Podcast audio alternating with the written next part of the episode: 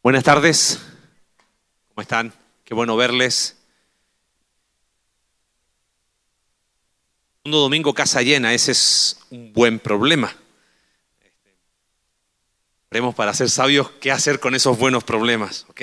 Terminamos hoy nuestra serie que, de inicio de año que le llamamos El arte de ver. El próximo domingo empezamos ya el Evangelio de Mateo, así es que si está siguiendo la lectura ahí del, plan de lectura de la iglesia, qué bueno, y si no, empiézalo, y si no, lee Mateo capítulo 1 y capítulo 2 para el próximo domingo. Bueno, y de alguna manera lo que vamos a aprender hoy nos va a preparar. Eh, el versículo que hemos usado como lema. ¿Les parece? Hechos capítulo 1, versículo 8. Dice, pero cuando venga el Espíritu Santo sobre ustedes, recibirán poder y serán mis testigos tanto en Jerusalén como en toda Judea y Samaria y hasta los confines de la tierra. Y es muy interesante porque tenemos que ponernos en los zapatos de los que escucharon este mensaje. Obviamente, cuando escucharon y les dijeron, van a ser testigos en Jerusalén, era donde ellos habían estado. Ahí estaba la gente que conocían. Por eso aprendimos el domingo que los perdidos están más cerca de lo que creemos. Y cómo era necesario abrir los ojos a que están tan cerca que a veces ni siquiera los vemos. El versículo que leímos recién dice Jerusalén, Judea, pero después decía Samaria. Y aprendimos que Samaria tiene que ver con esos judíos que eran capaces de mirar a gente que eran otros para ellos. Y vimos cómo el Evangelio hace que los otros se vuelvan nosotros. Y fuimos desafiados y se habló en grupos conexión de, de cómo todos tenemos algunos otros que son invisibles, ¿no? Ay, sí, este no lo soporto, no, este me cae mal, no, yo con este no le hablo, uy, este, y toda la gente invisible, ¿no? Eh, pero cómo el Evangelio es capaz de cambiar esa perspectiva. Pero mira cómo termina el versículo de Hechos capítulo 1, versículo 8. Dice que vamos a ser testigos en Jerusalén, Judea, Samaria y hasta los confines de la tierra. Ahí es donde paramos y tenemos que preguntarnos, ¿qué entendieron esos judíos cuando escucharon de la voz de Jesús, sean testigos hasta los confines de la tierra. ¿Qué creen? Partamos de la base. No tenían qué cosa? Internet. Así que no sabían a dónde quedaban los confines de la tierra. ¿Qué más? No se había descubierto América. O sea, uno dice hasta los confines de la tierra y los leemos con lentes del 2023. Pero para esos cristianos que estaban empezando la iglesia, no era el mundo globalizado en el que vivimos hoy.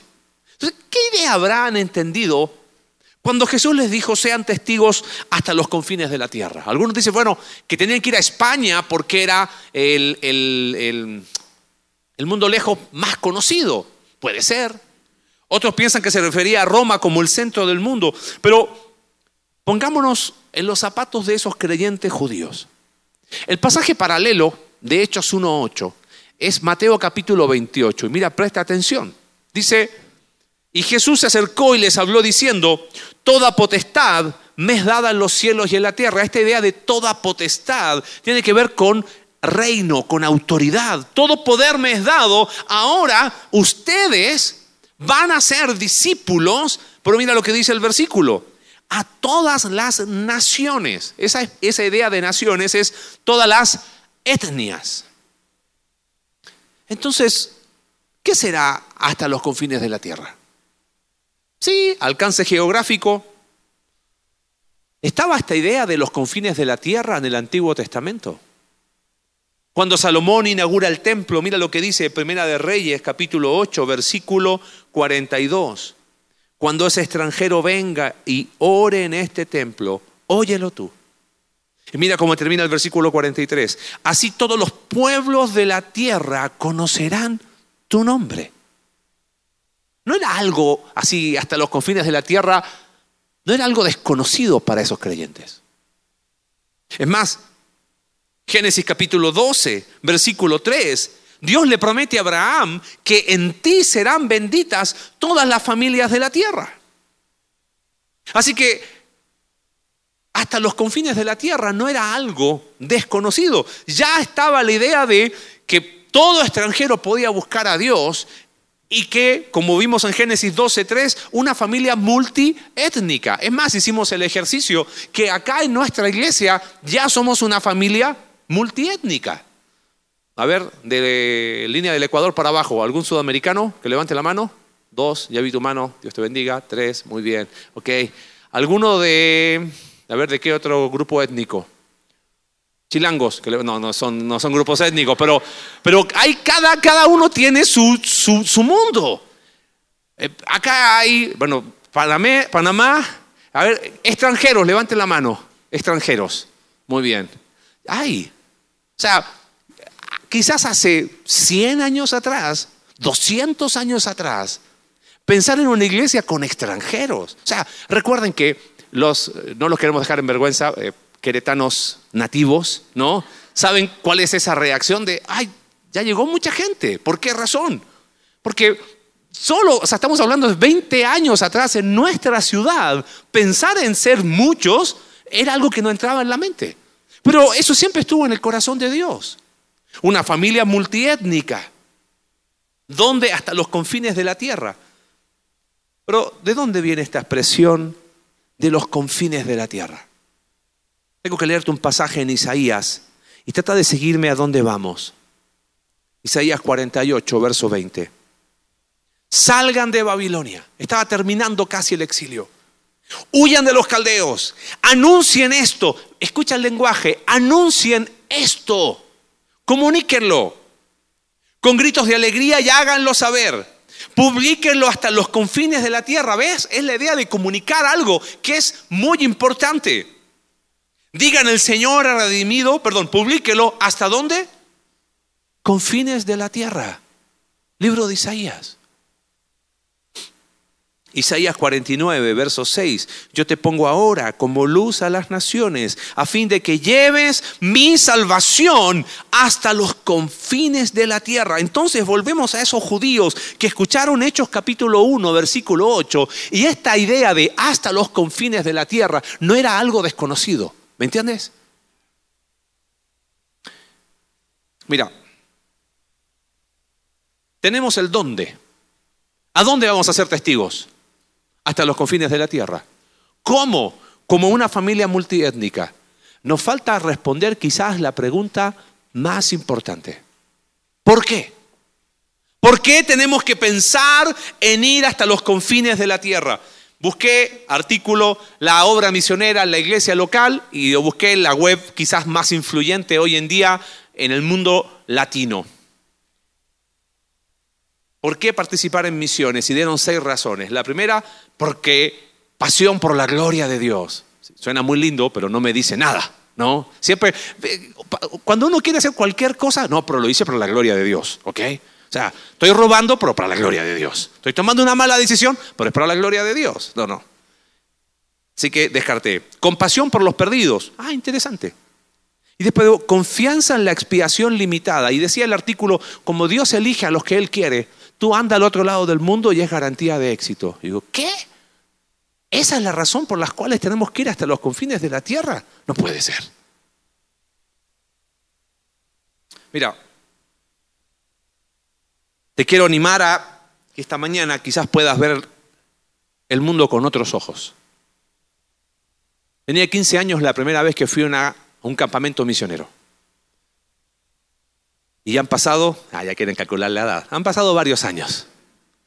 Y créeme que en estos casi 30 años he estado en muchas conferencias misioneras y campamentos misioneros. Y generalmente, cuando se habla de los perdidos del otro lado del mundo, se muestran imágenes que a cualquiera conmocionan. Se hablan de estadísticas. Millones y millones y millones. Y siempre yo pensaba, bueno, pero aquí también hay necesidad. Acá también hay necesidad.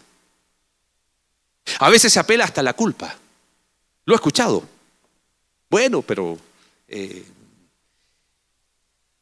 tenemos tantos privilegios, ¿cómo, cómo nosotros nos vamos a ir a compartir el Evangelio? No lo, eh, no valoramos lo que tenemos. Hay un libro muy famoso, Radical, de David Platt, y él habla que fue una experiencia y vio la iglesia perseguida del otro lado del mundo y criticaba, y en Estados Unidos nosotros somos cómodos, sintiéndote culpable, cualquiera va al otro lado del mundo. Pero no sé si culpa es la motivación por la cual tendríamos que ver a los perdidos de todo el mundo con otros ojos. Volviendo, ¿qué habrán entendido estos judíos que escucharon ser testigos hasta los confines de la tierra. Jesús no le dijo, eh, y siéntanse culpables y por eso vayan hasta los confines de la tierra. No les dijo eso. ¿Qué hay de fondo que no estamos viendo? Guarda esta idea en esta mañana. Personalmente, para mí, esto ha sido un cambio aún en, en cómo ver la obra de Dios. Nuestra misión es mundial porque es una misión real. Y cuando hablo de real, no me refiero a algo concreto, sino me refiero a, un concepto de realeza. Algo hemos perdido en el camino, porque estos judíos, estos primeros discípulos, Jesús a punto de ascender, el Cristo resucitado les dice, van a ser testigos hasta los confines de la tierra. Ellos lo entendieron de una manera. Tanto lo entendieron que aunque les costó al inicio, fueron capaces de ir hasta los lugares donde nunca habían ido. Y la tradición histórica lo muestra. Quiero que guardes esta mañana por qué. No es por lástima. No es por compasión. Bueno, porque es un mandato, tampoco. Bueno, pero sí lo es. ¿Y cuántos mandatos que tenemos no obedecemos?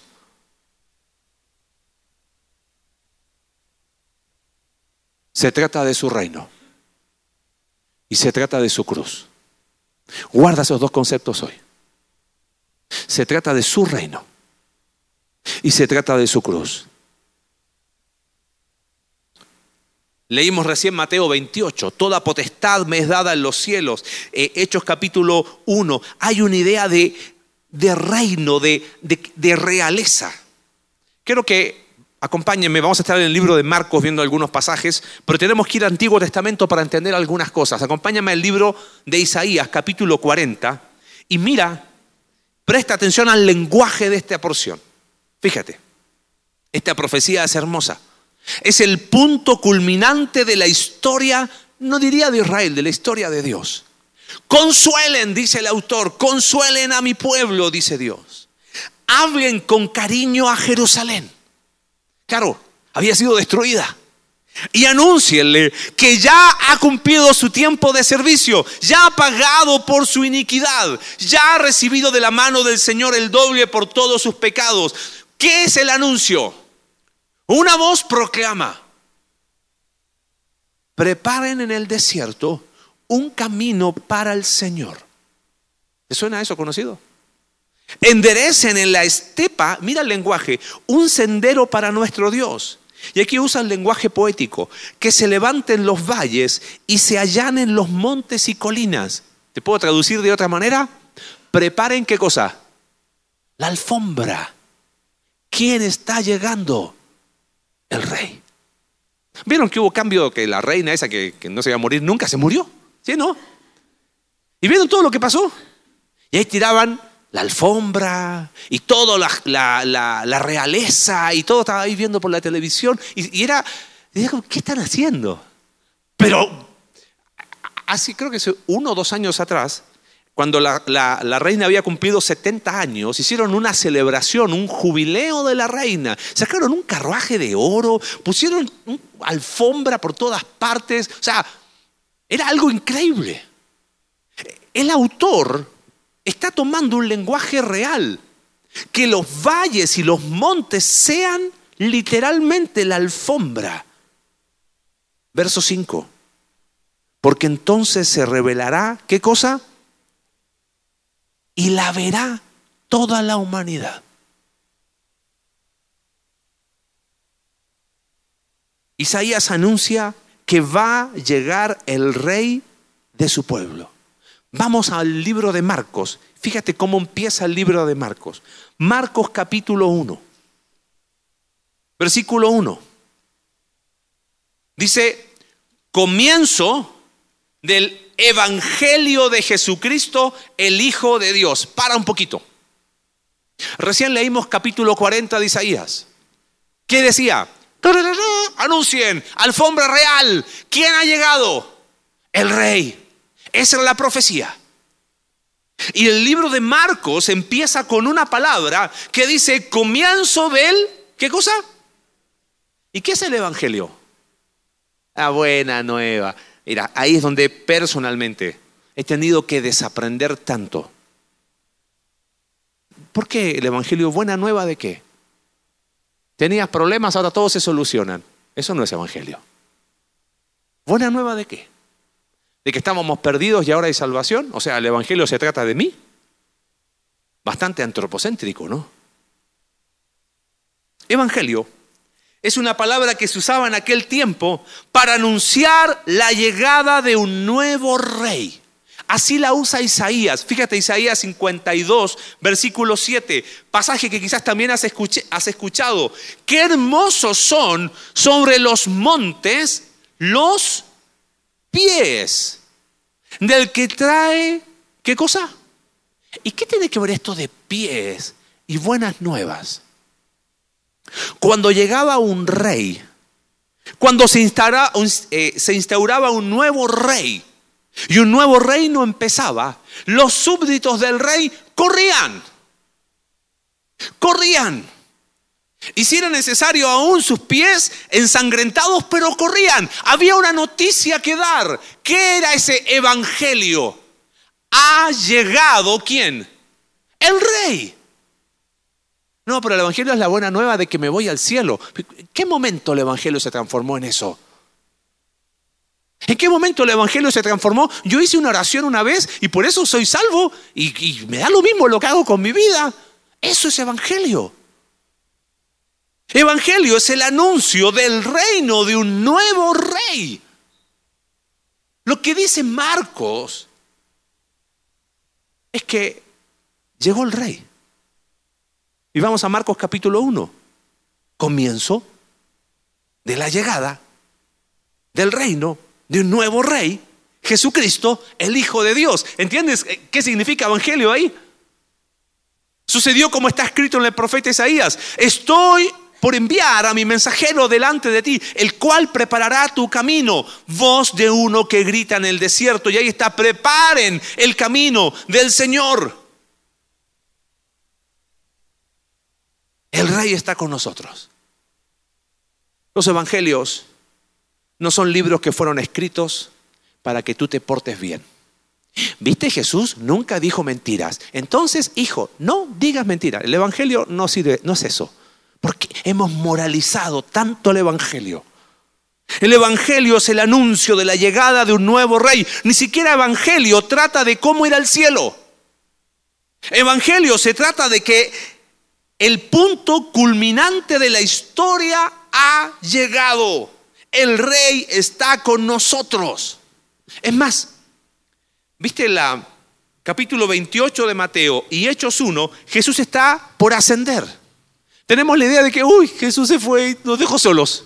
No, la ascensión de Jesús es que Él se sienta en el trono celestial.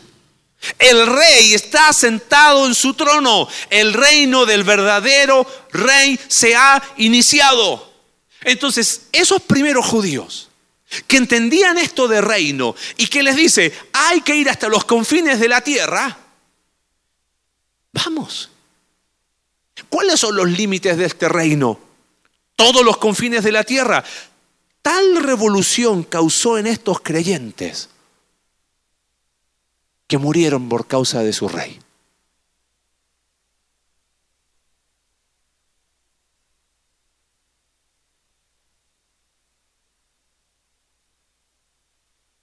la misma razón que movilizó a la iglesia en los comienzos, es la misma razón que nos tiene que movilizar a nosotros. ¿Sabes por qué tenemos que ir hasta los confines de la tierra? Porque el reino llegó. Porque el rey ha llegado. Tenemos un problema, es que hemos predicado un evangelio tipo Rocky. ¿Sí? ¿Vieron la película Rocky alguna vez? ¿Sí? Espero que no te hayan pegado como Rocky, ¿ok? Pero si viste la película, ¿qué pasó en Rocky 1? ¿Ganó o perdió? Perdió. En Rocky 1, perdón, si nadie vio la película y le arruiné la tarde de película hoy, perdón. O sea, ganó, perdió, sí, pero es que lo noqueó, lo salvó, pero se ganó el cariño del pueblo. Pero en Rocky 2 sí gana. Entonces vino Jesús, o sea, ganó, pero perdió, lo mataron, pero va a volver. Y aquí estoy anunciando la buena nueva de que Él es chido. Hemos diluido el Evangelio. ¿Te das cuenta?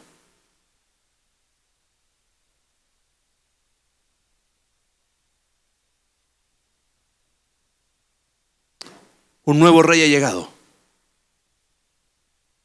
Y los súbditos del rey preguntan, ¿voy a anunciar? Sí, Señor. ¿Hasta dónde? En Jerusalén lo vamos a hacer. Con mis cercanos. Que hay un nuevo rey. Y también con los otros. Y hasta los confines de la tierra. Pero hay un segundo problema. Yo creo que no anunciamos las buenas nuevas de que el reino de Dios se ha iniciado porque estamos enfocados en otro reino.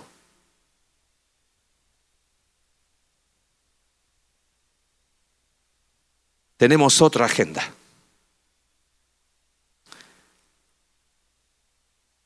Tenemos una agenda personal. Una agenda que quizás en la portada dice, Jesús es mi rey. Pero cuando abres el libro, escrito por mí, a veces somos nosotros mismos. A veces es el trabajo. A veces es la pareja. A veces son los hijos. Y ahí están los padres súbditos que no tienen límites para complacer a su rey hijo. La culpa los corrompe. También ante el reino de los deseos. Es que yo quiero eso. ¿Y a qué costo? Al costo que sea, porque es mi reino. ¿Cómo vamos a pensar en ir a lugares donde aún no saben que el rey llegó si yo estoy obsesionado con mi propia agenda? Obsesionados con mi propio reino. Estábamos hablando con Alex entre los dos servicios. ¿Conocen a Hiro Onoda? Yo no lo conocía hasta hace un ratito. O sea, no lo conocí, leí su historia. No, no es que existe, ¿ok? Este hombre, la Segunda Guerra Mundial terminó el año 45 o 47. ¿Sabe cuándo se rindió? En 1974, casi 30 años después. Era un japonés. Y él seguía leal a su emperador. Y cuando estaba en la guerra en Filipinas se metió a una isla y nadie le dijo que el emperador había caído. Y cuando lo fueron a buscar, dijo, no, yo no lo creo. Yo no lo creo. Y solamente cuando fue uno de mayor rango que él, aceptó que su emperador ya no era el emperador. Treinta años. Porque no sabía que un nuevo rey había llegado. Millones de personas siguen sin saber que hay un nuevo rey. Y que llegó hace dos mil años. Pero ¿cómo voy a anunciar si estoy obsesionado con mi agenda? ¿Cómo voy a anunciar que el rey ha llegado si yo me he sentado en el trono de mi reino? Tenemos oportunidades únicas, únicas. Sería, te dije, sería más fácil. Mostremos fotos de toda la gente que muere en China, en la India, nos vamos llorando de acá y ¿sabes qué? Se nos pasa el lunes. Estando en conferencias misioneras era como que cada misionero que representaba a su país, sino, pero en el mío hay más necesidad. No, pero yo quiero ir a este, en ese hay más necesidad. Pues sí, pero allá se mueren y en el mío también. Pero acá hay pobreza. Era como que era una pelea por quién muestra más miseria. Pero el mensaje es que hay un reino y el rey llegó nació en un pesebre y fue crucificado en un trono que tenía forma de cruz. ¿Cómo no ir hasta los confines de la tierra? Porque quizás hay cuantas personas como ese hombre que no tienen idea que el rey llegó. Y hoy hay oportunidades únicas y pienso en los solteros. Cuando Pablo dice en 1 Corintios capítulo 7 de que es mejor que no te cases, no es porque cuando te casas es como que ya estás prisionero. No, no, no es eso, ¿ok? Es simplemente tienes libertad que un casado no tendría. Piensa esto, yo lo, pienso en años atrás. Salir de tu lugar donde naciste a la ciudad ya era algo muy loco. Ya movilidad, pero hoy si estás estudiando en la universidad, hay convenios para que vayas del otro lado del mundo. Sí, para mi experiencia, esa es mi agenda, ¿ves? Pero si lo veo con agenda del reino, ¡ah, buenísimo! Me voy a estudiar, tengo una experiencia y comunico en otras partes del mundo que hay un rey nuevo y que está sentado en su trono. Y tiene un mensaje increíble. Eso hizo Naim. Vio la oportunidad a Nepal. ¿Sabes dónde queda Nepal? No Nopal, Nepal, ¿ok? O sea, ¿cómo? Tenemos oportunidades, movilidad laboral. Hace muchos años atrás, unos amigos, cuando vivíamos en Argentina, hicieron un viaje, querían conocer el sur de España y tenían el deseo de cruzar a Marruecos. Y me acuerdo que cuando se iban ahí decía, pero nosotros no nos vamos a ir de misioneros, ¿eh? Esto es un viaje de turismo. Yo vuelvo a Buenos Aires, tenemos nuestro trabajo, nuestra iglesia, dos hijos. Nunca más volvieron. ¿Qué pasó? Fueron capaces de ver con otros ojos. Fueron capaces de dejar su agenda. Y decir, Señor, tengo un solo rey. Mientras eso no pase, seguirá habiendo gente sin escuchar que el rey ha llegado. Nuestra misión es mundial porque es una misión real. Se trata de reino. Vamos a Marcos. Eso es lo que entendían estos judíos. Ellos sabían que se trataba del reino. Por eso cuando entendieron ser testigos hasta los confines de la tierra, dijeron, ok, vamos a extender ese reino, pero ¿cómo se extiende ese reino?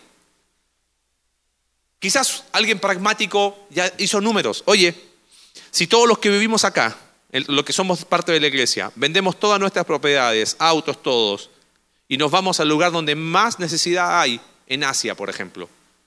Ya está.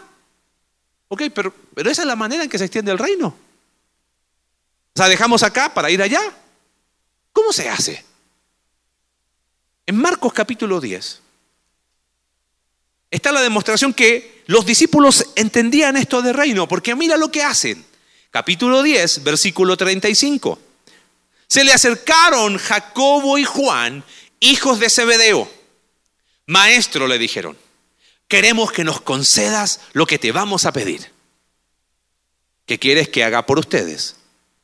Concédenos que en tu glorioso, ¿qué cosa? ¿Ves que entendían que esto se trataba del reino? Que no era culpa, que no era remordimiento. Uno de nosotros se siente a tu derecha y el otro a tu izquierda. Un, predicador que seguimos con Alex, como que estaban pidiendo uno ser el canciller y el otro secretario de gobierno, ¿no? Algo así. Obvio, si esto es el reino, yo quiero estar sentado ahí, quiero mi lugar de privilegio. Verso 38. No saben lo que están pidiendo. ¿Por qué Jesús le dijo, ustedes no saben lo que piden? ¿Porque no entendían el reino? ¿Por qué? ¿Sabes por qué? Porque Jesús sabía que no hay reino sin cruz. Ustedes no saben lo que están pidiendo. Cinco capítulos después, mira quién estaba sentado a la derecha y a la izquierda del trono de Jesús. Con él crucificaron a dos bandidos, uno a su derecha y el otro a su izquierda. ¿Te gustaría extender el reino de Dios? Sí. Pero se trata de la cruz. ¿Y qué implica que se trata de la cruz? Entonces, en Marcos 10, volviendo a la que estábamos leyendo ahí, Jesús tiene que corregir que la forma en que se extiende el reino es exaltando la cruz. Y claro, versículo 41, los otros 10, al oír la conversación, se indignaron contra Jacobo y Juan. ¿Quién se cree en esto que quieren estar en el reino? Entonces Jesús los llamó le dijo, como ustedes saben, los que se consideran jefes de las naciones oprimen a sus súbditos y los altos oficiales abusan de esa autoridad. Pero entre ustedes no debe ser así. Al contrario, el que quiera hacerse grande en este reino, ¿qué tiene que hacer? Así se extiende el reino de Dios. Sirviendo en casa, sirviendo en tu comunidad, sirviendo a los perdidos que están cerca, a los perdidos que son otros.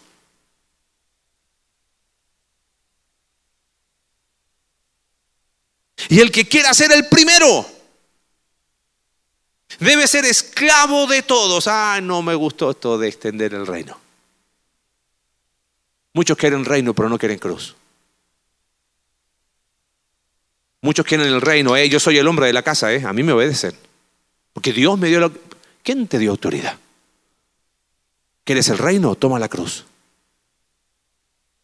¿Quieres un reino? Sirve.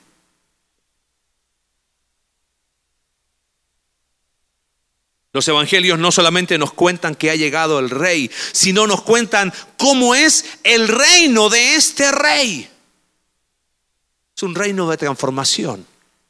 Es un reino donde la cruz toma un papel clave. Somos el pueblo del reino, por lo tanto somos portadores de la cruz. ¿Y qué significa ser portadores de la cruz? ¿Ir con un crucifijo de madera? Es vivir una vida que refleje la cruz. Entonces,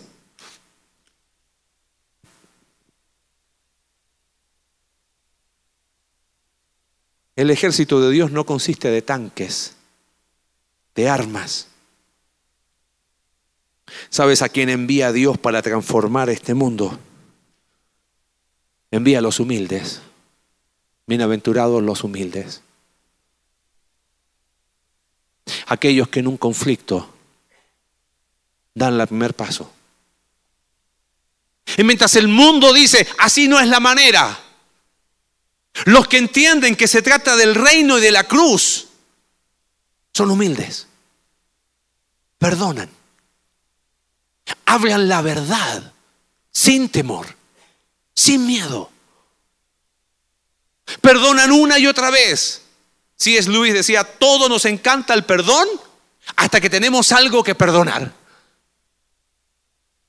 Cuando nos toca a nosotros, qué complejo que es. ¿Cómo se extiende el reino de Dios? Amando, amando a esos otros que veíamos la semana pasada. Extendiendo gracia.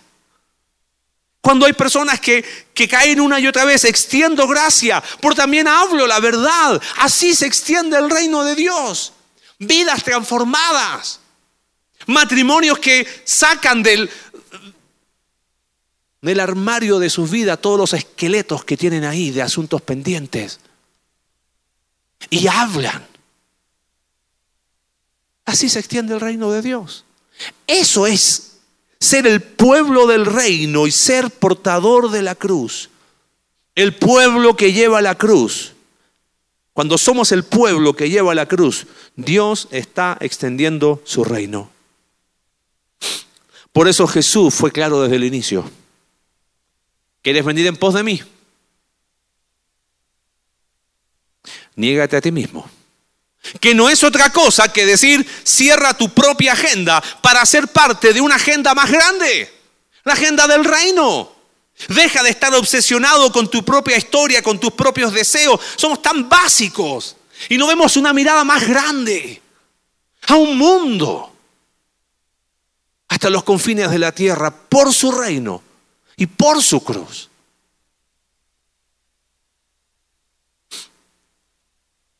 ¿Quieres venir en pos de mí? Dijo Jesús.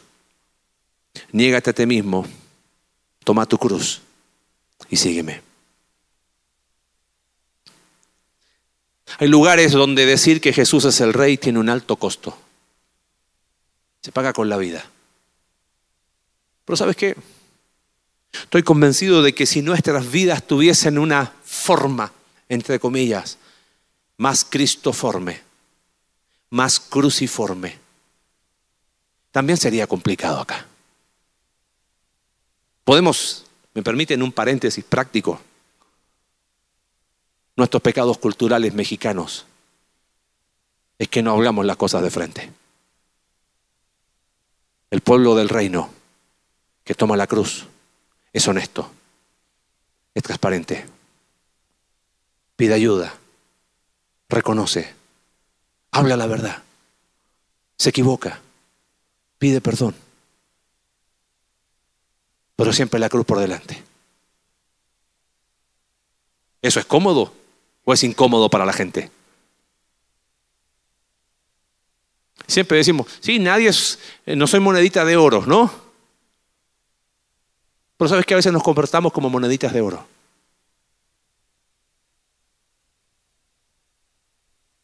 Ser testigos hasta los confines de la tierra tiene una sola motivación, por su reino y por su cruz. Pablo lo entendió también, que escribió un versículo increíble. En Gálatas capítulo 6, verso 14. En cuanto a mí, jamás se me ocurra jactarme de otra cosa. Yo no tengo otro tema de conversación, dice Pablo. No hay nada que apasione más mi corazón. No mi agenda, no mis deseos, no mis caprichos. No quiero nada más que otra cosa sino la cruz. ¿De quién? De nuestro Rey, Señor Jesucristo. ¿Ves? Por su reino y por su cruz. Y cuando yo abrazo el reino de Dios y soy el pueblo del reino, portador de la cruz, mira lo que dice el versículo. ¿Por quién el mundo me ha sido crucificado a mí y yo al mundo? No es salir de este mundo. No es vivir en una comunidad en las afueras de Querétaro. Es estar en este mundo, en Jerusalén en Samaria y hasta los confines de la tierra, sabiendo que el mundo ha sido crucificado para mí y yo para el mundo. No quiero abrazar la cruz porque no quiero soltar aquello que, entre comillas, tiene tanto valor para nosotros. Y no nos damos cuenta que lo que tenemos en la mano, comparado con el reino de Jesús y con su cruz, no vale nada. Tenemos una escala de valores tan errada, tan distorsionada, tan alterada, tan terrenal, tan limitada, tan estéril. Hay gente que no sabe que el rey ha llegado. Hay gente que no conoce otra forma de vida que no sea esclavo del pecado. Seamos el pueblo de Dios, portando una cruz que se refleje en una vida transformada. Donde Él quiera, cuando Él quiera y como Él quiera. No estoy diciendo con eso que ahora la iglesia queda vacía y nos vamos todos. No, no, no, porque eso sería, sería impráctico, ¿entiendes? Por eso queremos hacer viajes misioneros para que aparezca el nombre de conexión vertical en la Sierra Tarahumara, ni nos interesa. No extendemos el reino de una iglesia. Para que aparezca el nombre de los, pastores, viaje misionero, viste, by Alex and Marcelo. No. Esto es el reino de Dios. Es su cruz. donde Él quiera, cuando Él quiera, como Él quiera. Decía en el primer servicio, estudiando, volví a, recordar estas tres expresiones. No sé por qué a veces las personas nos preguntan, porque Alex estoy seguro que da testimonio de lo mismo, y ustedes se van a quedar siempre en México, se van a ir alguna vez, como si los extranjeros viviéramos con, con una maleta hecha y un pasaje de vuelta. Por mí, aquí me quedo. ¿Y tus hijos? Mis hijos harán su vida, pero yo aquí me quedo. Estoy convencido de eso. Pero si se trata del reino de Dios, es donde Él quiera. Es cuando Él quiera. Y es como Él quiera. Hoy estoy convencido que quiere acá. y no me quiero mover ni un centímetro. Y desde acá tener una perspectiva tan grande que uno de los nuestros está del otro lado del mundo. ¿Y tú? ¿Cuándo? Empieza a extender el reino de Dios acá, en el pueblito, en Querétaro, por su reino y por su cruz. Esos perdidos están más cerca de lo que crees. Que tu vida que refleja la cruz de Cristo sea ese impacto para esos perdidos porque tenemos que verlos y están tan cerca. Esa es la manera de tener el buen problema de que cada vez seamos más. por su reino, por su cruz, seamos testigos en Samaria. Los otros no están muy lejos, son vecinos nuestros. ¿Y cómo van a ver? Que ¿Cómo van a saber que, hay, que el verdadero rey se llama Jesús, no una reina? ¿Criticándoles? ¿O mostrando una vida transformada por su reino y por su cruz? Y seamos testigos hasta los confines de la tierra. Oremos. Seamos parte. Cuando Él quiera, como Él quiera y donde Él quiera. Gracias, Padre, por tu palabra. Perdónanos, Señor, porque hemos diluido tanto el Evangelio a simples métodos. Hemos motivado a tu pueblo para las misiones con lástima, con culpa. Y nos olvidamos que es por tu reino y por tu cruz. Queremos anunciar a los perdidos cerca, a los otros y hasta los confines de la tierra que el rey ha llegado. Y que ha empezado un reino al revés. Un reino donde fluye el perdón, donde fluye la gracia, donde se, se siembra la verdad, donde se cosecha misericordia. Un reino que tiene vidas donde es el reflejo de la cruz. Pablo entendió tanto eso que fue capaz de decir, ya no vivo yo, ahora vive Cristo en mí. Señor, queremos ser testigos fieles. Queremos que nuestro corazón arda por los perdidos que se consuma por aquellos que no han escuchado todavía que el rey ha llegado. Y poder anunciarlo a los que están tan cerca como a los otros y hasta los confines de la tierra.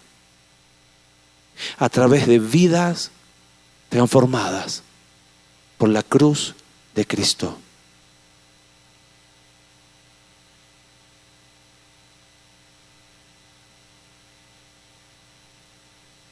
Señoras, que nuestro corazón arda.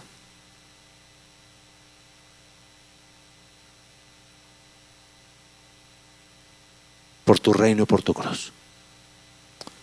Oramos en el nombre de Jesús. Amén.